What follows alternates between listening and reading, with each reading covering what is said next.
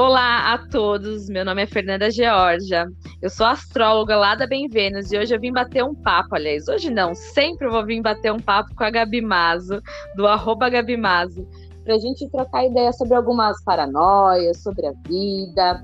E agora o podcast ele já tem lua, já tem lua, aliás, ele já tem nome. A culpa é da lua, porque às vezes é mais fácil a gente justificar alguma coisa com algum aspecto dos astros, né? Oi, Gabi. Oi, Fê. Ai, eu amei o nome do podcast. eu tô toda trabalhada na culpa da minha lua, eu acho, essa semana. Vamos culpar a lua, que a culpa dela tá minguando e a gente não quer trabalhar. Se ela tivesse cheia, tava melhor. Ai, Fê, você poderia aproveitar esse comecinho de podcast para explicar para todas nós da audiência, me coloco nessa lista, como é que a gente pode olhar para nossa lua, né? Nossa, sim, isso é muito importante. É, que nem a Gabi e eu, a gente tem ascendentes próximos, né? Ela tem ascendente em Virgem e eu em Leão, que significa que a nossa lua, geralmente, quando ela tá em Câncer, ela tá naquelas casas inconscientes, né? Para cada mapa muda. Mas quando a gente vê a lua minguante, a gente vê a lua na casa do inconsciente, é aquele momento que a gente não tem nada de energia. Então, para todas as espectadoras que quiserem olhar o calendário, gente, é sério, lua minguante, a gente não tem vontade de fazer nada, só de são fetal esperando ela passar. É, não é à toa que a gente chama de lua minguante a fase na TPM, né? Que a gente associa a fase da lua minguante. Na TPM a gente está zero de energia.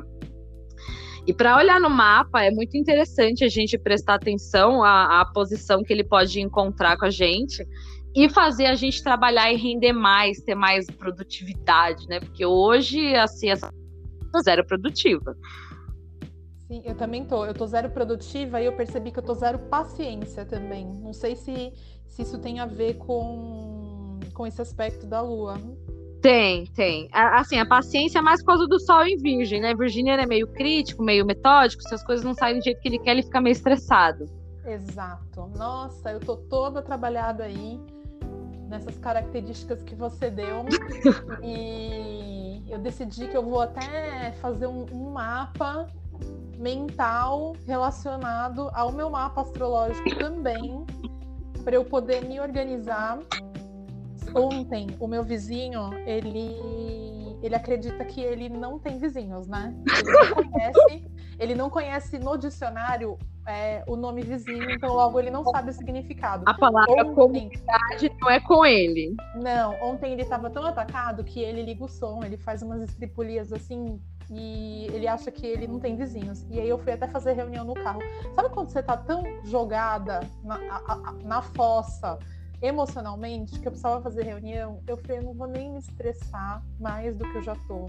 Eu não vou bater na porta dele, senão eu vou enfiar o som na garganta dessa pessoa. Não, eu peguei as minhas coisinhas todas, a minha garrafa de água, entrei no carro, na garagem, e eu deixei uma luzinha assim, e fiz tudo que eu tinha para fazer dentro do carro, porque eu não tinha nem energia para gastar, mas para me estressar.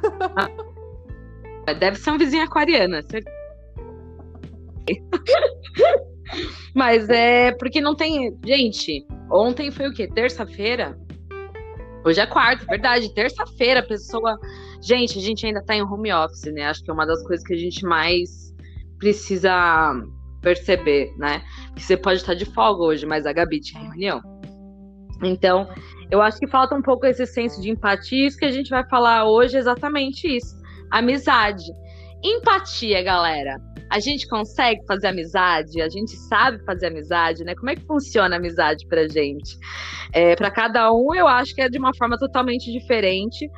Mas uma coisa que eu li e me marcou muito é que eu, eu esqueci o nome do psicólogo, mas ele falava que se você tinha amigos de infância, então era muito provável que você não tinha crescido. Uau, jura? É, porque ele fala que se você tem muitos, muitos mesmo amigos de infância, é, referência que você tem de crescimento, os amigos, se eles não crescem, concorda que você não cresce para não sair da, daquela zona de amizades? É, eu queria ver, eu queria ver o contexto que ele contou isso, porque dá para olhar de várias maneiras, né? Nossa, eu vou é. anotar aqui que eu vou te mandar. Essa matéria é muito boa. É, manda para mim, porque dá para olhar de várias maneiras. É, tem gente que realmente só tem amigos da infância. E aí eu entendo o que ele está falando. Essa pessoa parou na infância.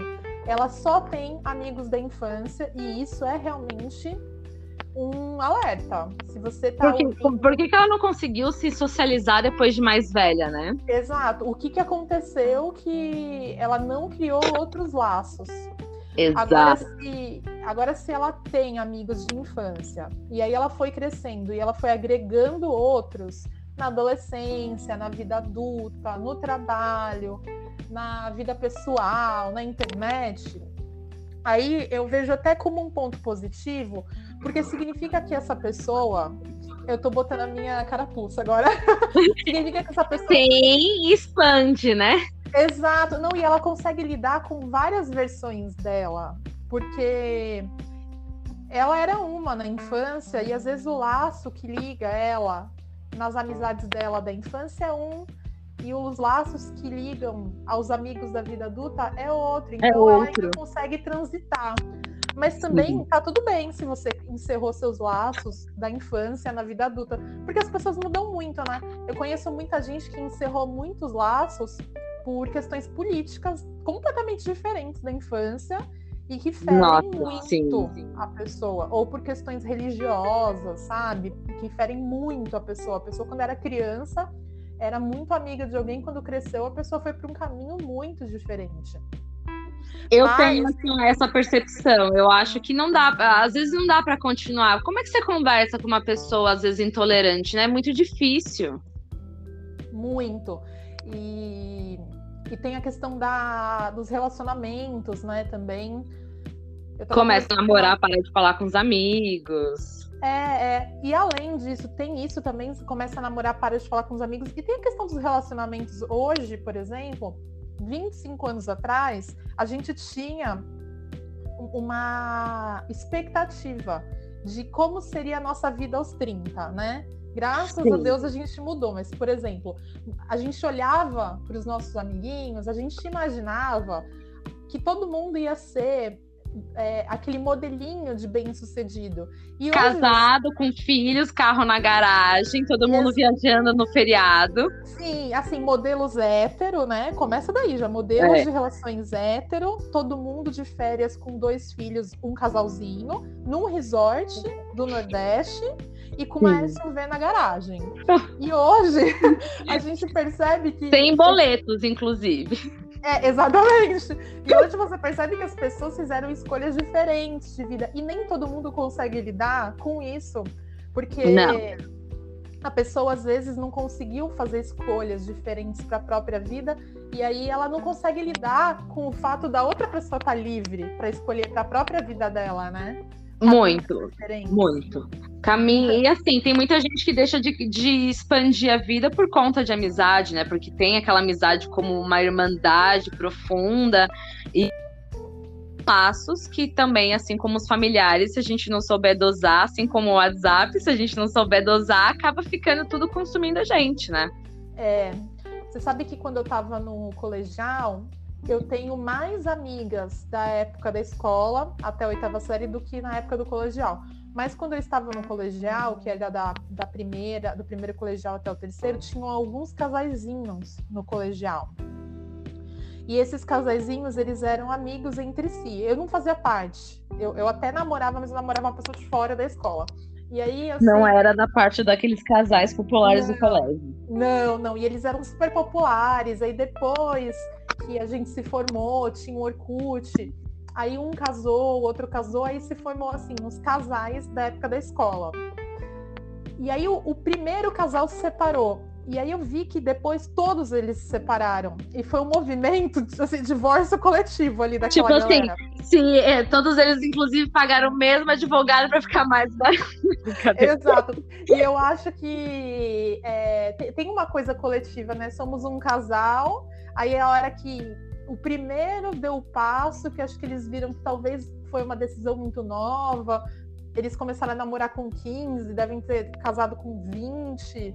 Aí, Aí tomam coragem de todo mundo ir na sequência, né? Engraçado como o ser humano ele espera sempre alguém, tipo, dar o pontapé inicial, né? Muitas vezes já estavam com a cora com a vontade. É o bandeirante, né? O que vai o que vai desbravando o caminho.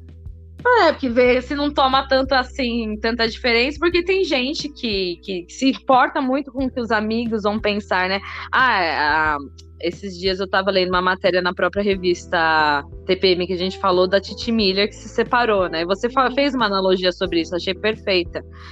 Que é posta que ama e depois de um mês já tá ali se separando, porque a gente tem que reparar realmente que Instagram é só um momento, né? Exato, é uma fotografia em agosto. Na verdade, a gente teve uma debandada em geral dos casais, né? E assim, Fê, pra mim, a minha, o que eu gosto de chamar a atenção é que é, não é pra gente desacreditar no amor, nem não acreditar naquele momento que a pessoa tá postando que ela ama, porque eu acho que de fato existe o amor, mas para a gente olhar para esses momentos dessas influenciadoras digitais e tudo mais e não ficar criando ali muita expectativa. Que você não tem isso na vida, né? Exato, porque entre quatro paredes a gente não sabe o que se passa numa família, né? Sim. E, e a gente projeta muito, assim, tudo. Relação. A gente olha para aquela foto e a gente imagina um bastidor daquilo. A gente imagina que como é que aquelas pessoas chegaram naquela foto e aquela foto foi posada. Nossa, sim. É, isso eu tenho com relação, assim, é, amigos meus que a gente tá numa festa e a pessoa tá postando, rua, a festa tá, nossa, maravilhosa. Só que a pessoa que tá na festa, eu tô no mesmo lugar que ela. Nos stories ela tá curtindo pra caramba. Na festa, ela tá sentada mexendo no Instagram sem curtir nada. Nossa, Fê, olha, eu vou te falar que eu passei muito por isso em Réveillon Muitos, Nossa, é bizarro, gente.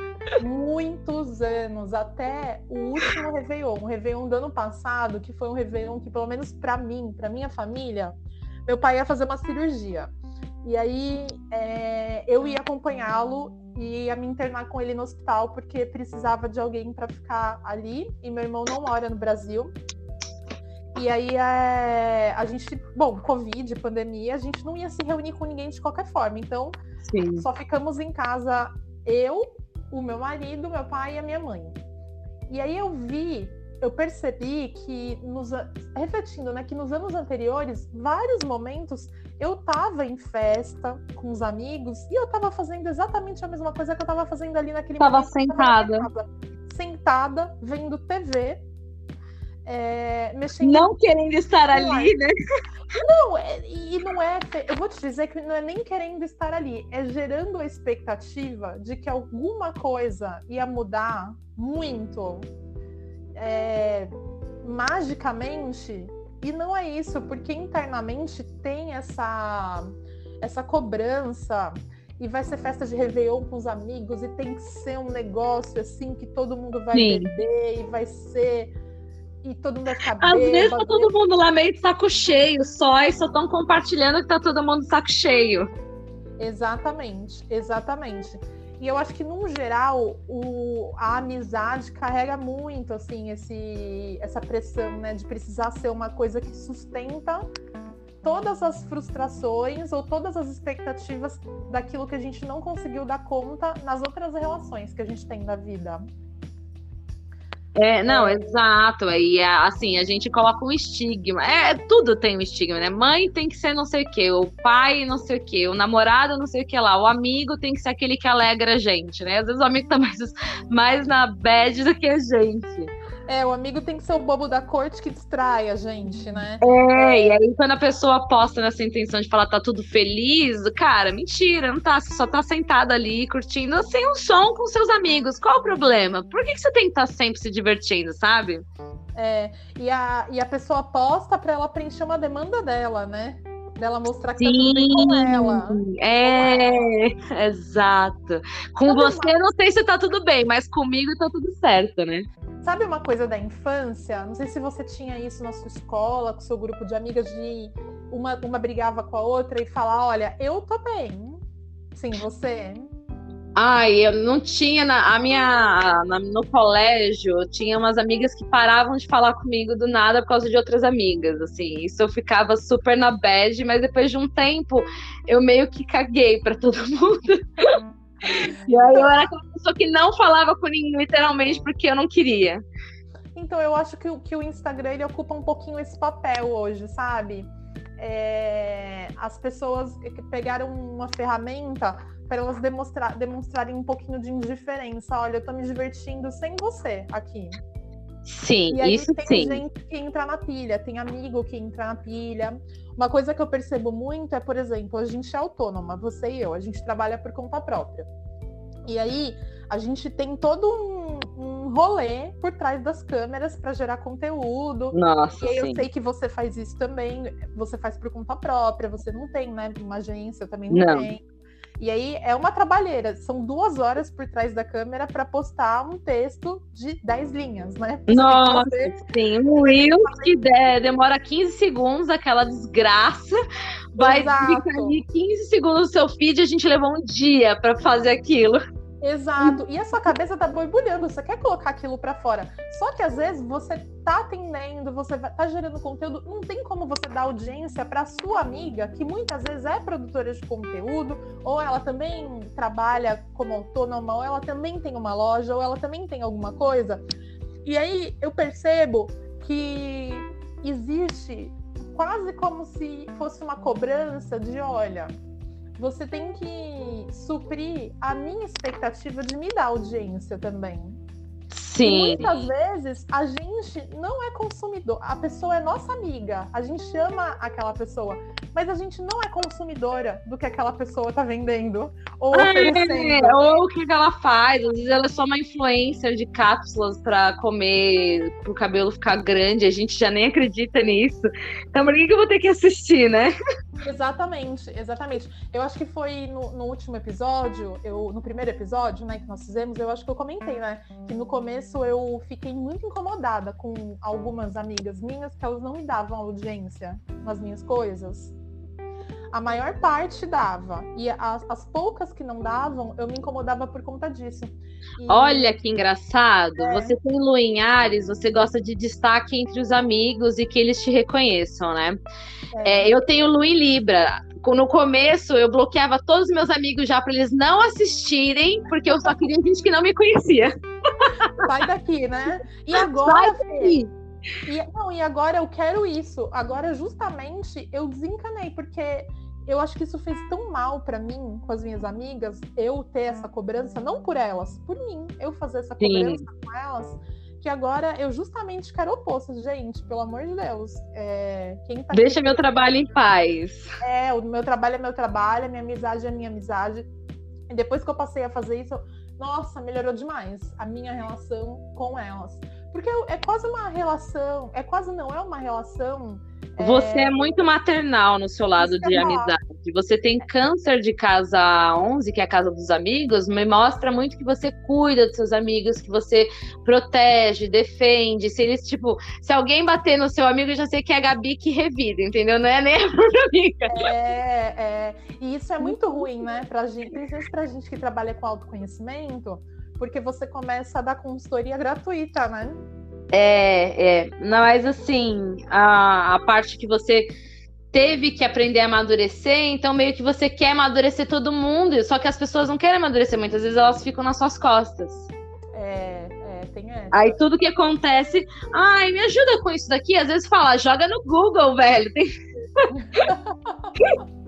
joga no Google, é o Google, tem o Google aí para isso, né? Tem, tem, às vezes tem uns amigos meus que falam, Fernanda, mas o que que é, é, é lua na casa tal? Eu falo, joga no Google, velho, tá tudo lá. Eu é, aprendi assim, inclusive. Eu imprimi a minha mandala, não sei se eu te falei, imprimi minha mandala e coloquei na parede aqui. Falou. É muito bom. É, então, eu não decoro as casas e para não ficar perguntando também toda hora ou consultando toda hora, que eu acho super importante, né? Mas você sabe que as relações é, de amizade, principalmente as femininas, elas têm. Eu acho que eu já falei isso, talvez eu não tenha falado no podcast, num outro episódio. Elas têm muito a ver com a relação que a gente tem com a nossa mãe, né? E com a expectativa que a gente tem da nossa mãe. Então, Muito. Exemplo, quanto mais consciente a gente tiver do que a gente espera da nossa mãe e do que a gente recebeu, menos a gente projeta isso nas mulheres, né? É, que a gente se relaciona, principalmente nas amizades. Então eu dou muito essa coisa maternal pra, para as minhas amigas, porque é uma dor, né? Minha. De uma que você espera receber em troca em algum momento, né? E do que eu não recebi. Para mim foi tão difícil, tão dolorido não ter recebido é, emocionalmente essa, é, essa não ter tido suprido essa dor emocional quando eu precisei, que eu não quero deixar as minhas amigas na mão se elas precisarem. Precisarem de alguém, nossa, Isso. que forte. É, então, e para mim é uma coisa, nossa, eu posso ficar muito tempo sem falar com uma amiga, assim, anos, mas se eu achar. Isso é, é não que é uma dor dela, mas, por exemplo, se eu achar, na minha concepção, que ela tá passando por um problema, por exemplo, se separou, alguém da família faleceu. É, se isso para mim for uma dor, eu quero muito acolher ela, que eu vou falar, não, gente, ela não pode passar por isso sozinha. Sim, você tem essa coisa muito instinto maternal. É, é muito louco, porque assim, se você deixar, você resolve a vida de todo mundo para todo mundo. É, exatamente. Mas principalmente com mulheres, né? Com as minhas Sim. amigas mulheres. É, lado canceriano, né? O lado câncer, ele sempre fala da lua, do feminino, do problema com o feminino que eu não tive, né? Então isso aí te leva muito a ser essa mãezona das, das amigas e querer que a, as amigas reconheçam. Mas é engraçado porque talvez a sua mãe queria que você reconhecesse ela, aí você trocou, fez essa troca, né? Pode ah, ser. Sim. É, é. É, eu acho que talvez não queria que reconhecesse, né? É, eu acho que não sei se eu contei no outro podcast ou se eu já contei em algum podcast meu. É, na minha infância, uma parte da minha vida, eu, os meus pais moraram separados e a minha infância eu morei com meu pai. Então eu vivi longe da minha mãe. Então, então essa, esse período de ausência, né? Nossa, é, então, isso eu, eu não sei se ela queria que eu a reconhecesse ou se era uma demanda minha. Na verdade, era muito mais uma demanda minha de que ela, de que ela fosse mais presente, né? Engraçado, como a gente sempre está na expectativa de alguma coisa, né? De amigos, de pais, de família. O ser humano é muito desejante e eu acho que psicologia deveria ser ensinado na escola, porque se a gente é pequeno e a gente aprende isso, a gente fala, ah, eu vou parar de projetar as coisas dos meus pais. É, é. Mas você sabe o que é importante? Uma coisa importante, até para quem está ouvindo, assim, que eu gosto sempre de frisar, por exemplo, eu sou consteladora é, e te, tenho outras ferramentas, amo a psicanálise, a psicanálise é uma delas, mas são dores, por exemplo, essa história faz parte da minha vida. É um, é um é um desejo que ele vai estar tá sempre comigo. No entanto, que eu acabei projetando nessa época da minha vida essa relação maternal com outras mulheres, com tias que eram super presentes. Sim. Uh, a minha mãe, com... eu, me relacionava com ela até, mas era uma relação mais distante por ela, porque eu era uma criança, então ela era mais distante de mim. Mas é uma falta que vai estar tá sempre presente. E aí o que eu falo para as minhas clientes, para as pessoas, é o seguinte: a gente precisa ter um pouco de saúde emocional para entender que essa falta ela existe. E aí quando eu me relaciono com uma amiga, eu preciso eu preciso entender que eu preciso ter a consciência de que eu estou projetando aquilo numa amiga também. Mas que eu não eu preciso conscientemente não exigir isso dela. E não pedir que ela entenda essa amizade de uma forma familiar que você entende, né? Porque Isso. você, para amigo, é família para você, eles são quase sua família. Isso, exatamente. Porque existe dentro de mim um olhar nas amizades muito mais para as pessoas, por exemplo, que são sempre pessoas, ó, é, eu posso não ser uma pessoa que eu tô todo dia falando com você, mas eu sou uma pessoa pau para toda obra. É Nossa, é isso para mim é essencial. Eu, é. ai, gente, eu queria falar, comunicado aberto para todos os amigos que querem que mande mensagem todos os dias. Não esperem isso de mim, porque eu não vou fazer. É, então, eu, eu não sou também, eu não sou.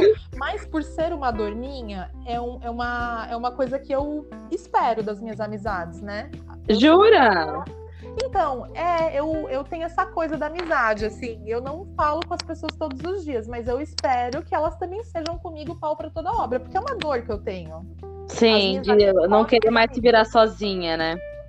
É, assim, eu preciso confiar nas minhas amigas a ponto de, ó, eu tô aqui e vocês estão aí. No entanto, Fê, que as minhas amizades são amizades de muito, assim, quando eu me torno amiga de alguém, a pessoa fica, fica anos, anos, pra vida. anos, anos.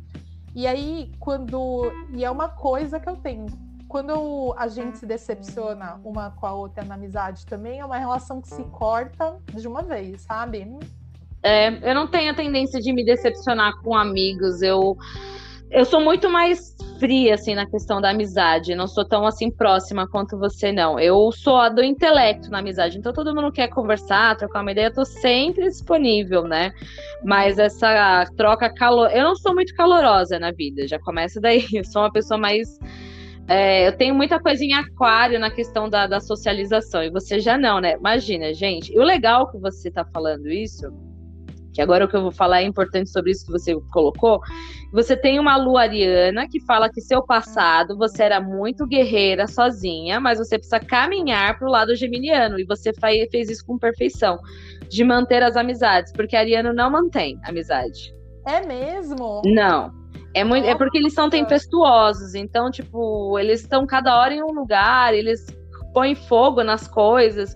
E você era assim no começo, quieta, isolada no canto, mas precisava aprender a ser geminiana. E daí você aprendeu. Só que aí você levou pro extremo, né?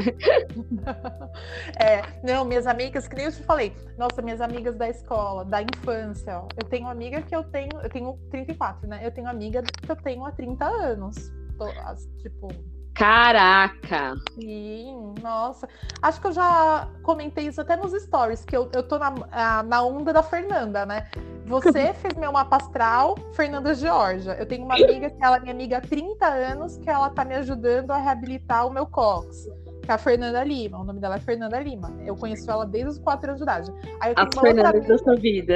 É, eu tenho uma outra amiga que eu tô fazendo consultoria de imagem, que eu conheci ela, eu tinha 19 anos, foi quando eu entrei para uma empresa alemã que eu trabalhei aí, uma que fabrica aquela famosa aspirina.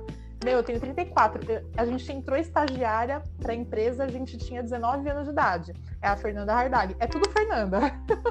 Ah, é que faz sua consultoria. É, ela, é, eu sigo ela, eu acho ela incrível. Ela tem um jeitão assim, tão ela, eu acho ela muito legal pelo jeito dela. Nossa, ela Não é a conheço, mas só pelo, só pelo que eu vi, ela tem um jeitão muito ela. Eu falei, nossa, eu gosto de gente assim. Ah, conhece sim, porque ela é aquilo, viu? Você conhece, você vê os stories dela, ela é aquilo. Ela é muito, é isso, ela é muito ela. Eu acho isso incrível. Ela vai, fala tudo certo, quer, quer, não quer, paciência. É, é, ela é aquilo, você conhece sim. É, então, que legal você tá falando isso. Eu fico feliz, porque é isso.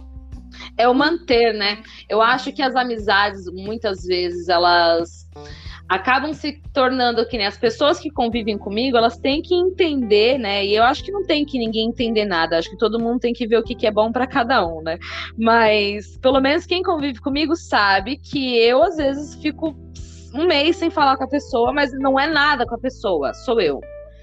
Eu só quero ficar em silêncio, eu não quero conversar. E aí, se a pessoa me manda mensagem, eu fico extremamente irritada e não respondo, e respondo ela depois de algumas horas. Quando eu falo, porque tem amizades minhas que, que falam, Fernanda, ô Fernanda, ô Fernanda, ô Fernanda. Eu falo, para! Ah, ah, não, mas isso também é chato. Mas se a pessoa estiver precisando, você larga na mão?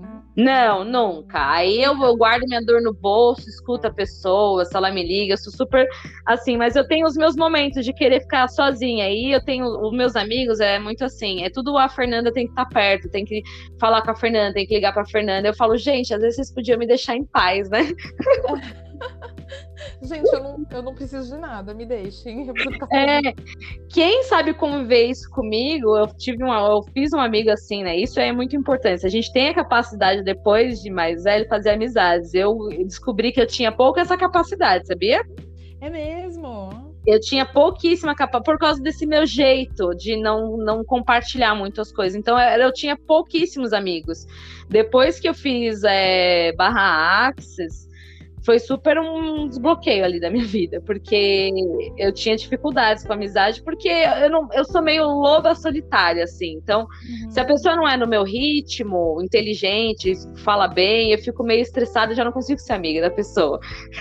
Mas você sabe que essa característica sua, de assim, ah, eu sou meio loba solitária, se a pessoa não vai no meu ritmo, também tem muito a ver com já ter se sentido traída na, vi na vida Super, é, super. Na prime... Lá na primeira infância, não ter se, se sentido traída amorosamente, mas assim... Não, é super, não, isso foi, porque eu não, eu não conseguia confiar nos meus pais. É, exatamente, ter precisado, na percepção da criança, ter precisado de cuidados básicos, e cuidados básicos que eu falo, assim, cuidados emocionais mesmo, de sobrevivência básica, e não ter se sentido acolhida. Então, a gente